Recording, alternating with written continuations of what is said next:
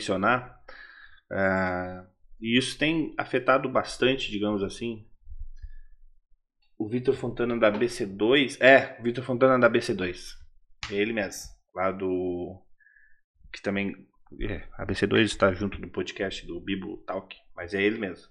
Ele é da presbiteriana aqui da. Da Alphaville. IFA Alfa. Ele é teólogo. Ele não é pastor, ele é teólogo.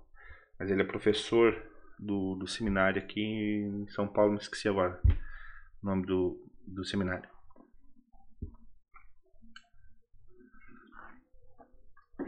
Bom, e aí então a gente está nessa, nessa, nessa questão e, e tem se usado muito é, falas, né, nessa eleição principalmente, sobre questões da igreja, questões de Jesus, né, questões que envolvem o ser cristão ou não ser cristão.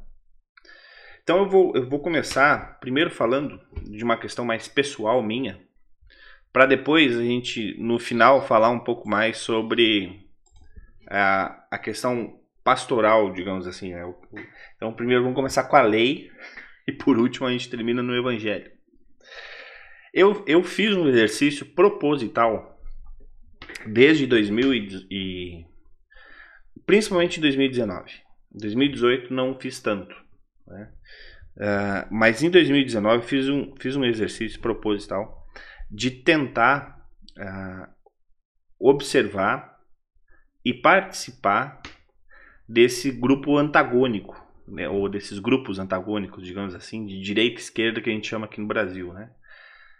Então, só para vocês terem uma ideia, aqui em São José, primeiramente, eu fiz parte de um grupo chamado Resiste Pinheirinhos, que, é, que era um grupo de WhatsApp, também um grupo no Instagram e tudo mais, que é um grupo mais voltado para a questão social lá do Pinheirinhos.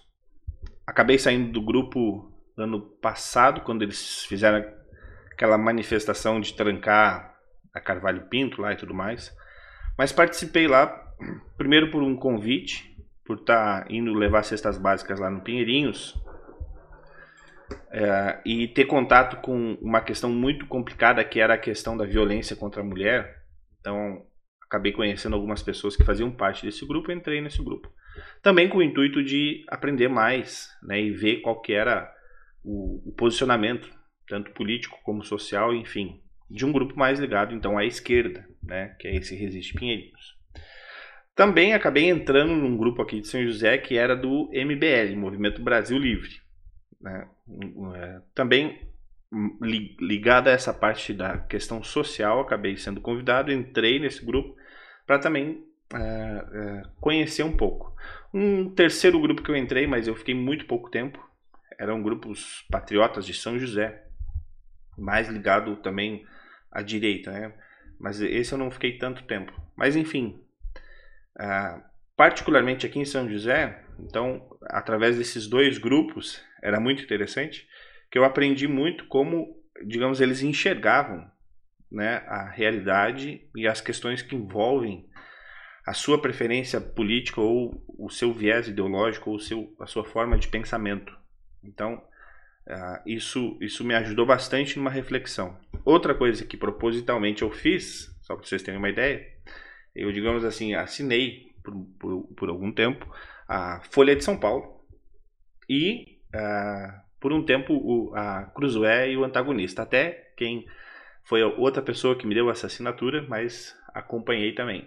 Depois, agora, mais mais, mais recentemente não, mas um pouco depois eu acompanhei a revista Oeste, né, bem como canal da, da Jovem Pan, da Jovem Pan, alguma, alguns canais do, eh, da UOL, né, mais ligados ao UOL, mas que são considerados, digamos assim, jornalismos ou jornalismo que são diferentes uns dos outros. Isso realmente a gente vê, porque às vezes tem lá uma, uma história com manchetes diferentes né, cada um dando a sua, a, o, o, seu, o seu olhar para aquela manchete. Também procurei, agora num nível um pouco mais acadêmico, mas não tão acadêmico, é, acompanhar desde 2018 du, du, duas personalidades que a nível mundial representam o que a gente chamaria, é, na, numa esfera mundial, que já não se chama mais de direita e esquerda, mas sim de um certo é, progressismo, né, ou um certo, digamos assim, conservadorismo contra progressismo, ou liberalismo contra progressismo, enfim, que são é, os dois caras chamados, né, o, o, Jordan Peterson, que é mais ligado à direita, nós poderíamos dizer assim, né, um expoente, digamos assim, mais ligado à direita, e também o Slavoj, Slavoj Žižek, eu não sei se eu pronunciei certo, Žižek, que é alguém mais ligado à esquerda. Né? É, também na época comprei livros desses dois, do Jordan Peterson é mais conhecido aqui no Brasil, 12 regras Agora me esqueci o resto de tão conhecidos que é. Mas 12 regras que não sei o que lá. Um livro muito bom, muito bom. Mas acompanhei mais ainda os vídeos deles, né, que são dois caras que são muito presentes nas, nas redes sociais, principalmente no YouTube. E esses caras, em 2019, fizeram um, um dos debates mais interessantes que nós temos já nesse século, no século 21. Até eu vou colocar o link aqui. Tá em inglês, mas acho que já tem a, a, a legenda. Enfim. Mas enfim, o, por que, que eu estou dizendo tudo isso? Porque desde 2019, um dos meus hobbies tem sido tentar olhar de todas as formas possíveis e entender da melhor maneira possível o que, o que cada expoente pensa. Então a gente tem algo aqui no Brasil, que é bem peculiar aqui no Brasil, que se chama direita esquerda, que é uma adaptação americana, abrasileirada, né, de, é, desse diálogo, que no final das contas, agora, é, como diz o meme, né, em pleno 2022, ano de Copa, ano da tecnologia, nós chegamos num período mais de emoção do que de razão, né, do que de razão. Então, uh, a gente parte, digamos assim, eu particularmente, o, o Lucas, parte de, um, de uma certa experiência que pode ser que esteja errada, ou de uma certa análise, que também pode ser contraditória, que também pode é, ser colocada em xeque, digamos assim, mas olhando de dois aspectos. Então, o que eu aprendi com tudo isso, com toda essa vivência, digamos assim, é, nesses dois lados, que não foi tão profunda, mas eu consegui enxergar muita coisa. Bom, é, eu cheguei à conclusão de que sim, somos manipulados, isso é uma coisa óbvia, e nós somos a, a, a nossa a nossa manipulação ela é muito mais fácil quando nós queremos concordar com aquilo então é mais fácil eu ser manipulado com algo que eu queira concordar. Né? E a manchete ela consegue fazer muito isso. E a gente sabe que uma das deficiências nossas aqui é que a gente se abastece de manchetes e, e, e usa elas como isso. Os memes hoje informam. Né? A pessoa tem uma foto lá e uma frase e aquilo ali informa. Uh, uma outra coisa é a, a nossa vida é uma vida de Twitter. Né? São poucos caracteres, é uma frase, algo, mas é aquilo que vai fazer com que você tenha uma opinião sobre um assunto que é muito mais complexo, sobre um assunto que tem muitas outras coisas. E aí, quem diz aquilo, é, digamos assim, tem mais verdade sobre o que está sendo dito. Então vamos dar um exemplo. Se eu pegar uma manchete é, do UOL, eu tenho um pensamento mais ligado contra o governo. Bom, primeiro eu já vou estar tá concordando porque aquela manchete está indo contra o governo. Segundo, porque eu não vou nem checar muito bem se aquilo lá é verdade, porque a pessoa que está dizendo é alguém que eu também concordo. Então, ok, vou aceitar aquilo ali. Assim como do outro lado, né? Ah, é, tem lá um, digamos assim, um ataque ou uma defesa ao governo. Bom, ah, quem, quem compartilhou isso aí foi ah, o Ping nos Is, né, o Augusto Nunes, que, que falou. Ou seja, eu já concordo com, com aquilo que está sendo dito, mas mesmo que aquilo que esteja sendo dito eu não confie tanto, mas se foi o, o cara, o fulano de tal que falou, então eu acredito. Então, a, a primeira conclusão que eu chego, bem minha, vocês podem discordar, é que nós somos muito, muito facilmente manipulados. Né? Por uma parte, nós queremos ser inconscientemente, e por outra, é porque a gente não tem tempo para ir checar todas as coisas, a gente quer confiar na, naquela pessoa que está dizendo aquilo e tudo mais. Um segundo ponto que, que, que eu também trago, a maioria absoluta das pessoas, tanto de direita como de esquerda, querem algo bom. Pensam daquela forma porque querem algo bom. E isso é muito importante, porque tanto no grupo desse Resiste Pinheirinhos que eu participei, como no grupo do, do MBL, né, que hoje já não é mais tão ligado a, a essa direita extrema como era antes, enfim, mas naquela época era tudo tudo mesmo mesmo bolo ainda. Todas aquelas pessoas queriam fazer algo de bom, né? E elas estavam empenhadas e dizendo, olha gente, estão querendo é, destruir o que a gente quer fazer de algo como se fosse bom. Então esse é um, é um, é um pensamento também que precisa ser levado em conta. Ah, por que motivos uma pessoa leva a apoiar? Agora eu vou entrar em pontos mais delicados. Qual é o motivo que leva uma pessoa a apoiar alguém que foi preso? Né? No caso do Lula. O cara que pô, foi preso, a gente sabe dos escândalos de corrupção tudo mais, né? Aí vem alguém diz, não, mas foi inocentado, tudo mais. Mas mesmo assim, a gente pensa, o que, que leva essa pessoa? Quer dizer que ela está concordando com a corrupção? Ela está concordando com algo ruim? Não. Né? Ela está, digamos assim, olhando para aquela alternativa e tentando ver algo bom dali. Só que para alguém que não pensa assim, é difícil entender isso. Da mesma forma, da mesma forma como alguém olha e diz: Poxa, mas como é que alguém pode apoiar um cara que debocha né, é, de pessoas que estão morrendo? Ou que, que faz de tudo, digamos assim, para que uh, o, o, ódio acabe prevalecendo. Alguém dizer, como é que alguém apoia uma pessoa assim, né? Olha, da mesma forma que eu falei antes, essa pessoa que está apoiando, no caso o Bolsonaro, ela não está fazendo isso por mal. Ela está apoiando porque realmente ela vê ali algo que a representa num sentido de coisas boas.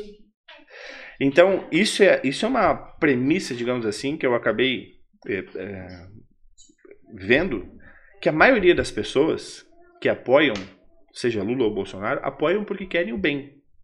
Só que é difícil gente que não concorda com isso, seja com um com o outro, entender, poxa, mas o que, que tem de bom naquilo lá?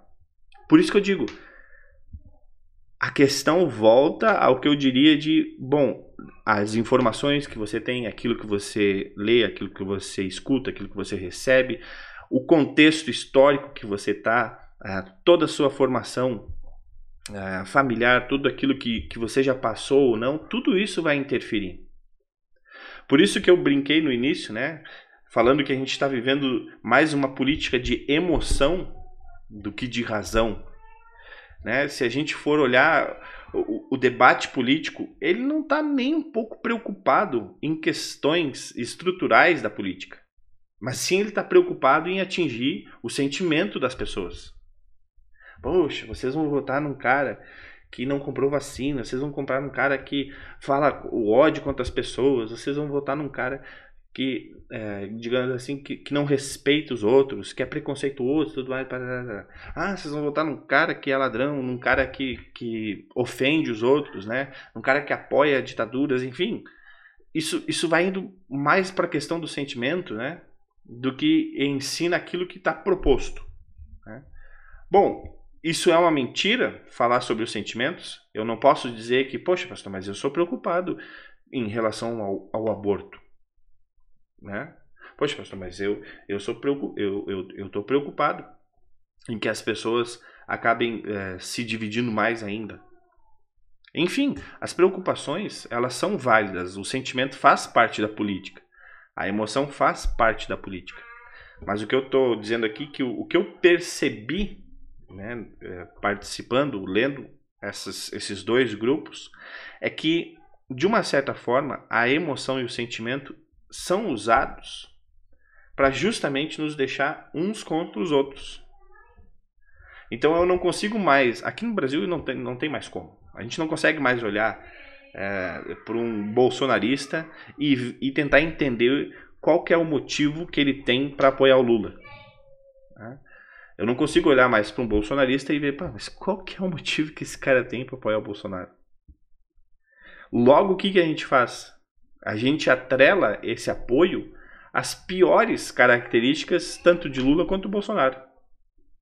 E aqui eu digo Lula e Bolsonaro porque há uma discussão interessante, mais no meio também acadêmico aqui no Brasil, né? Ou entre as pessoas que pensam mais sobre direita e esquerda, que nenhuma da, né, alguns esquerdistas dizem, olha, o petismo não não representa a esquerda como um todo. Assim como muitos direitistas dizem, olha, o bolsonarismo não representa a direita como um todo. Essa é uma boa discussão. E se vocês olharem esse vídeo que eu recomendei, né, esse debate que teve do Jordan Peterson com o Zizek, vocês vão ver que a gente está muito atrasado aqui no Brasil em relação à direita e esquerda. Né? A gente tá, a, o nosso debate aqui, ele, ele ainda está muito caudilista.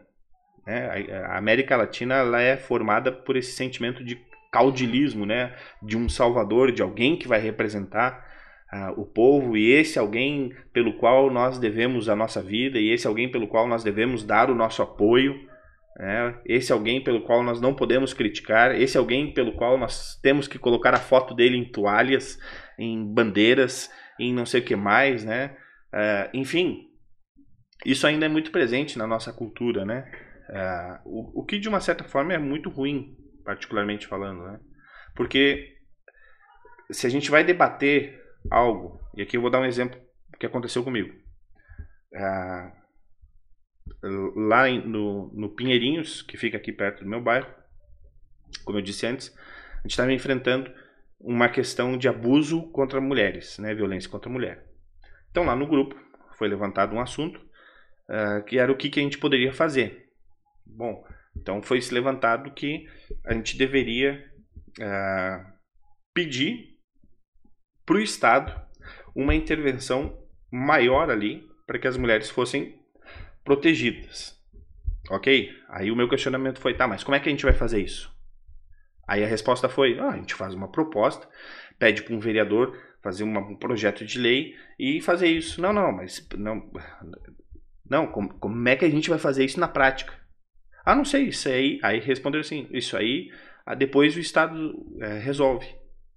Aí eu disse: não, a gente precisa do Estado para que ele nos dê o recurso, mas a gente não pode depender do Estado para que, conforme o Estado queira, entre lá sem saber da realidade e haja da forma com que ele bem entender. Então vejam, num assunto pequeno, eu estou trabalhando com conceitos de direita e conceitos de esquerda porque é, esses conceitos de, de, de, de cuidado com a vida, eles vão andando por esses dois grupos. Então eu não preciso fechar minha cabeça e pensar, não, não, não, mas peraí.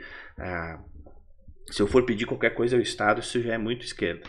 Ah, não, não, mas é, se nós aqui como comunidade não agirmos de uma certa forma e, e, e darmos a nossa opinião privada sobre esse assunto, darmos a nossa opinião particular sobre esse assunto e fazer com que esse assunto seja tratado unicamente aqui por causa do seu contexto, da sua história, da sua geografia, de tudo, bom, aí isso é muito direita. Enfim, uh, esse, esse simplismo, digamos assim, em tratar das coisas, acaba fazendo com que o debate vire mais algo emocional do que uh, propriamente dito algo um fato, né?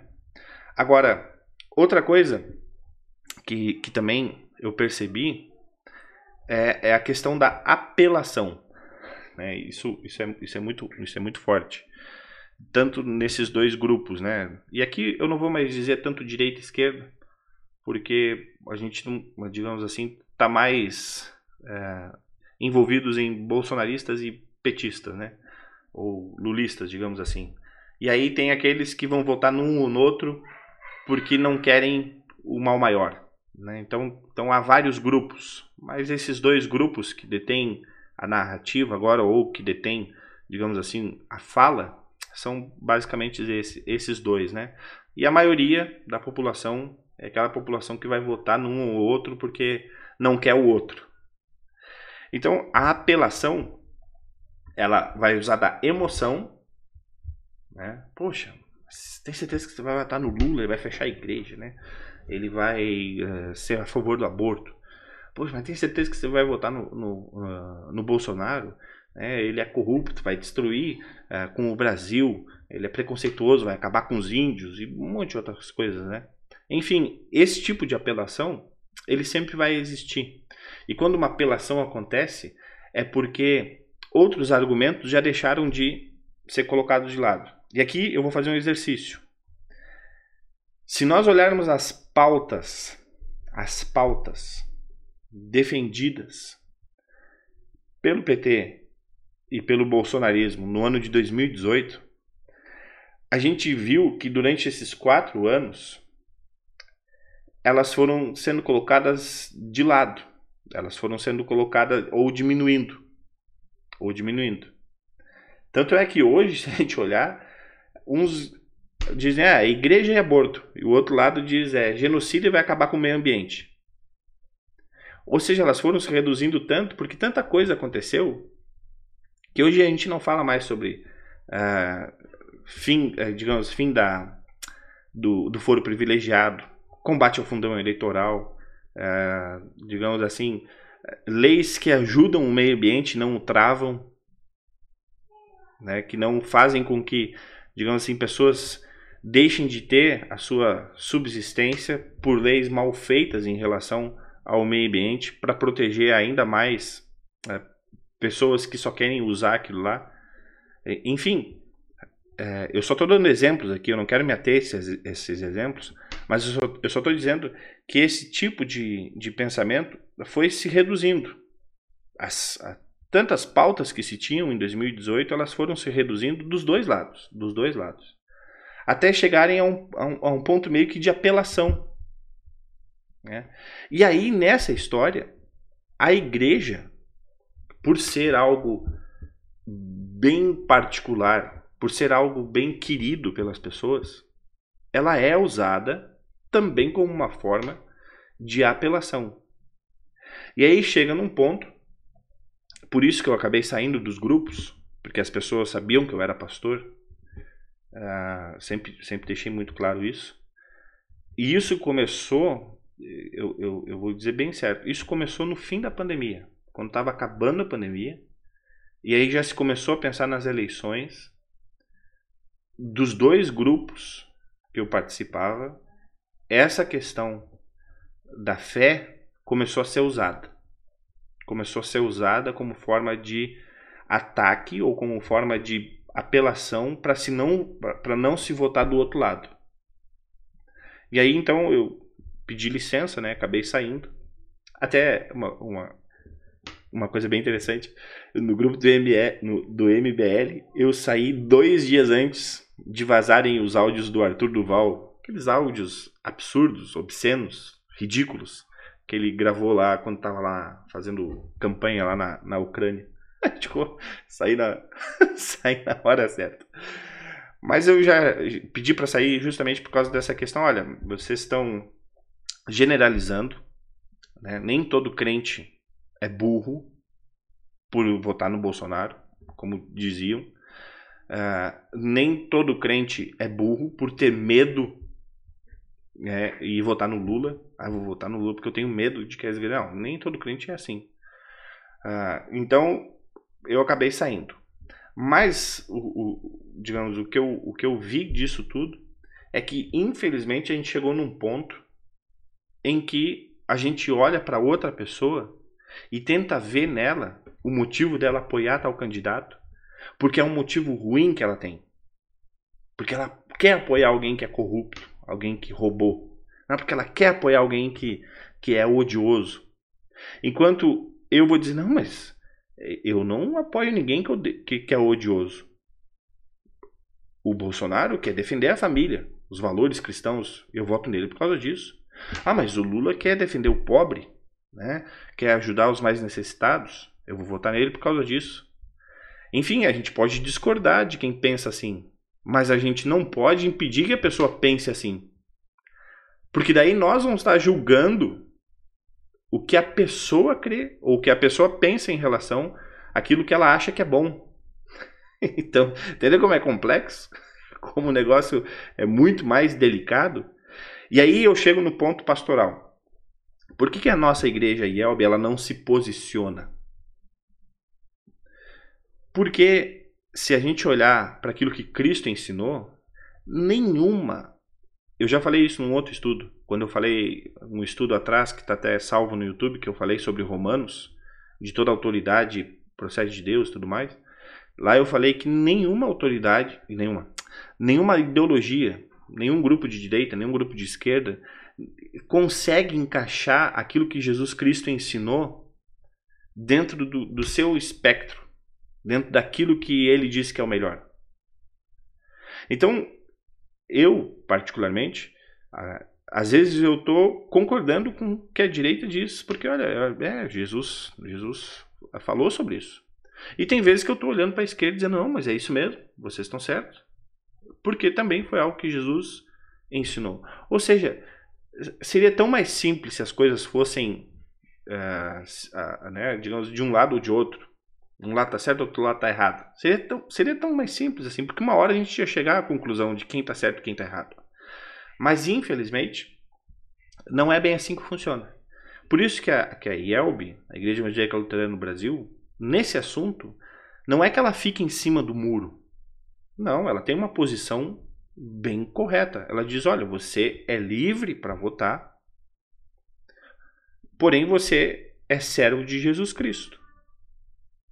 Então você pensa nisso. Né? Agora, o que esse teu ensinamento, que isso que você aprende, o que você, o, que vai te levar a votar, bom, isso você é livre. E eu não posso agora, como alguém que não concorda com seu pensamento político, dizer que você está agindo de má fé por votar em tal pessoa. Bom, aí eu, estaria indo contra o mandamento, né, de interpretar tudo da melhor maneira. Mas enfim, é, porque, porque essa questão não é tão, tão, tão simples. Então, aquelas pessoas que dizem, olha, eu não quero opinar. Bom, elas têm essa liberdade, elas não estão em cima do muro. É, Deus não está, digamos assim, é, preocupado que se tal partido ganhar aqui no Brasil, tudo vai desmoronar. Não. A, a história da igreja, ela está indo para mais dificuldades. As coisas vão piorar. Né? Isso é certo. Um pouquinho antes de Jesus voltar, as coisas vão estar muito ruins. Pode ser que agora já seja um momento muito ruim. Pode ser, a gente não sabe. Pode ser que daqui a mais 50, 60 anos o momento vai ser muito ruim. Pode ser, a gente não sabe. Pode ser que o momento muito ruim seja quando tudo estiver muito bom. Porque as pessoas vão ter tudo que elas precisam: saúde, educação, segurança, é, dinheiro. Todas as pessoas vão, vão viver num, num mundo muito legal, mas todas vão esquecer de Jesus. E isso em relação a Deus é bom ou ruim? É ruim. É ruim. Então a gente não sabe exatamente quando vai ser esse momento ruim. Mas a gente sabe que ele vai acontecer e já está acontecendo. Pode ser que piore? Sim numa perspectiva humana, pode ser que piore com perseguição, com sofrimento, com miséria, né, com guerras, com tudo isso. Pode ser que piore porque as pessoas vão viver muito bem, mas vão se esquecer de Jesus e não vão mais querer amar os outros, apenas amar aquilo que elas têm, aquilo que elas possuem. Enfim, isso já está acontecendo de uma certa forma. Mas o que, é, digamos assim, nós como igreja luterana ensinamos é uh, você, como cristão, precisa participar da política, precisa da sua voz, né, precisa da sua opinião, mas também você não vai ser aquele pelo qual as pessoas vão ter que respeitar simplesmente porque você está dando uma opinião. Olha, não, mas vocês vão ter que seguir o que eu estou dizendo porque Jesus mandou dizer isso aqui. E se vocês não seguir o que Jesus está dizendo, vocês estão errados. Não, também não, não, também não é por isso por esse ponto. Porque o que Jesus veio fazer vai muito além desse mundo. Ele não veio, digamos assim, estabelecer um reino aqui. Porque o reino dele já está pronto. Nós já somos representantes desse reino, não precisamos estabelecer esse reino. Ele já está pronto. A gente já vive ele. Então, é, pastoralmente eu digo: se preocupem com a política, se envolvam nas questões, né? É, procurem sempre é, ver o outro ponto de vista. Poxa, mas pô, eu tenho um amigo tão querido, cara, e, e ele vai votar no Bolsonaro. Por que será que ele vai votar no Bolsonaro? Eu vou, eu vou tentar entender ele. Ele vai falar um monte de coisa que eu não vou gostar. Que eu vou dizer, não, mas isso aí é, é mentira. Não, mas isso aí, Bolsonaro não fez isso aí. Não, fala nada, deixa ele falar. E aí, poxa, tá. Foi essa informação que chegou para ele. Foi isso que essa pessoa ouviu. Ah, mas eu vou votar no. Pô, tem um amigo que vai votar no Lula, cara. Pô, o cara foi preso. O cara tinha que estar tá preso ainda. E agora tá solto. Mas o amigo vai dizer, não, não, mas peraí, né? Foi inocentado, toda, toda aquela história. Mas aí a gente vai ter que parar e pensar o seguinte, tá, mas por que, que o cara vai votar no, no Lula? Tá, deixa eu ver os argumentos dele. Por mais que eu não concorde. Bom, vocês vão se surpreender que as pessoas realmente têm bons motivos.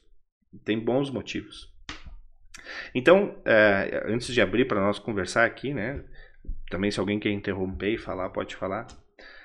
Eu, eu sei que vai parecer clichê o que eu vou falar agora, mas não é algo em cima do muro e muito menos morno. Até porque aquele texto de Apocalipse que fala sobre ser morno não tem nada a ver com uma pessoa que, que, que digamos assim, não quer escolher um dos lados. Né?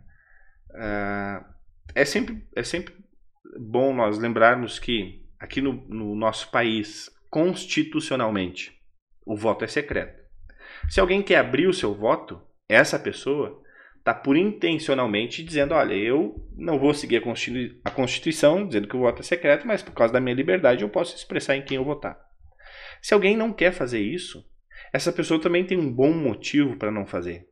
Então eu não posso dizer que ela é isentona, que ela está lavando as mãos, ou que essa pessoa também está sendo errada, porque a isenção dela vai favorecer aquele candidato que eu não gosto. Né? Enfim, também é algo que a gente precisa lembrar. Mas, de uma certa forma, é, o, o, ponto principal agora que que, que eu digo como pastor é que a gente tenha cuidado para que a gente não julgue as pessoas por quem elas estão votando. Porque é um, é um, é um momento diferente aqui no Brasil. Né? É, é uma questão mais delicada, digamos assim. Eu não posso pegar uma pessoa e, por aquilo que ela tem como preferência política, dizer que ela é assim. Né? Que é, poxa, ou o pior, né? que ela não é cristã. Que é, que é algo pior ainda. Então, como eu como estou dizendo, esse paradoxo da, da vida do cristão com a política ele não é de hoje. Né? Ele vem, ele vem, na verdade, ele vem lá do momento em que Israel disse assim: Deus, a gente não quer mais que o Senhor nos governe, a gente quer que um rei nos governe. Lá naquele momento, quando Israel escolheu isso, a gente, como povo de Deus, a gente está vivendo essa, essa loucura. essa loucura de, de, de ter que depender de alguém, de ter que escolher alguém, ou você escolhe Davi, ou você escolhe Saul, tem que escolher um dos dois, né? Se a gente pegar numa, numa uma história recente aqui do Brasil, ou a gente escolhe a, a caneta, ou a gente escolhe a espada, acho que foi as eleições de 1910, se eu não me engano, que tinha esse bordão, né? A, a, a caneta contra a espada. É, acho que era Rui Barbosa contra um outro que foi a eleição mais polarizada que o Brasil já teve, muito mais do que essa que a gente está vivendo agora. Mas enfim, a história está repleta de ensinamentos de que nem tudo é tão desesperador quanto parece ser, e de que nem tudo é tão verdade quanto parece ser também, nesse âmbito político. Então, as, aqueles que ficam cautelosos, né, que votam com convicção mas que não condenam os outros, ou que não dizem que os outros são menos patriotas, ou menos legítimos, ou uh, esses, digamos assim, podem ainda ter uma voz no futuro. Podem ainda conversar com as pessoas, não quebrar amizades, não quebrar ciclos. Até porque o cristão ele não pode impedir que a política seja uma barreira para ele falar de Jesus. Por isso que nós da Igreja Luterana nós não concordamos com que os pastores manifestem a sua opinião política, porque se eu falar a minha opinião política, pode ser uma barreira para alguém escutar sobre Jesus Cristo. E eu sirvo a quem? É eu como cristão. Eu sirvo a quem? Eu sirvo ao meu posicionamento político ou eu sirvo a Cristo? Então, se o meu posicionamento político está afetando alguém de ouvir sobre a salvação e crer nisso, então eu preciso não me abster de dar o meu posicionamento, mas ver a melhor forma que eu possa fazer isso. Né, que eu posso fazer isso. Eu estava falando sobre. Uh, no início eu estava falando sobre uh, questões interessantes, né? Outra coisa que eu também tava, ainda acompanho, né? É a Brasil Paralelo, acompanha Brasil Paralelo, né? E o canal Buenas Ideias. Para quem já ouviu, né? O canal do Peninha, do Eduardo Bueno, que é canal Buenas Ideias, e a Brasil Paralelo, eles falam muito de história. Brasil Paralelo entra em outros documentários e tudo mais, mas eu sigo mais a parte é, de história da Brasil Paralelo. E aí é interessante que eles trazem muitas questões que a gente nunca ouviu, mas são canais é, diferentes, né? O Eduardo Bueno ele é mais progressista, digamos assim, a Brasil Paralelo é mais conservadora. Mas ali a gente vê, ou seja, esses dois, esses dois lados olhando para o passado. Algo que também me, me ensinou Hermes da Fonseca, o Rogério lembrou aqui. Hermes da Fonseca, é isso mesmo. É a, a famosa é, é a polarização que já aconteceu no Brasil, que, que, que aconteceu. Enfim, ah, não sei se alguém tem algum comentário, se alguém. Pastor, o senhor falou, falou e falou nada, nada. Mas enfim, essa é a minha posição mais pessoal e também, de uma certa forma, pastoral sobre esse assunto, né? De, de, de política.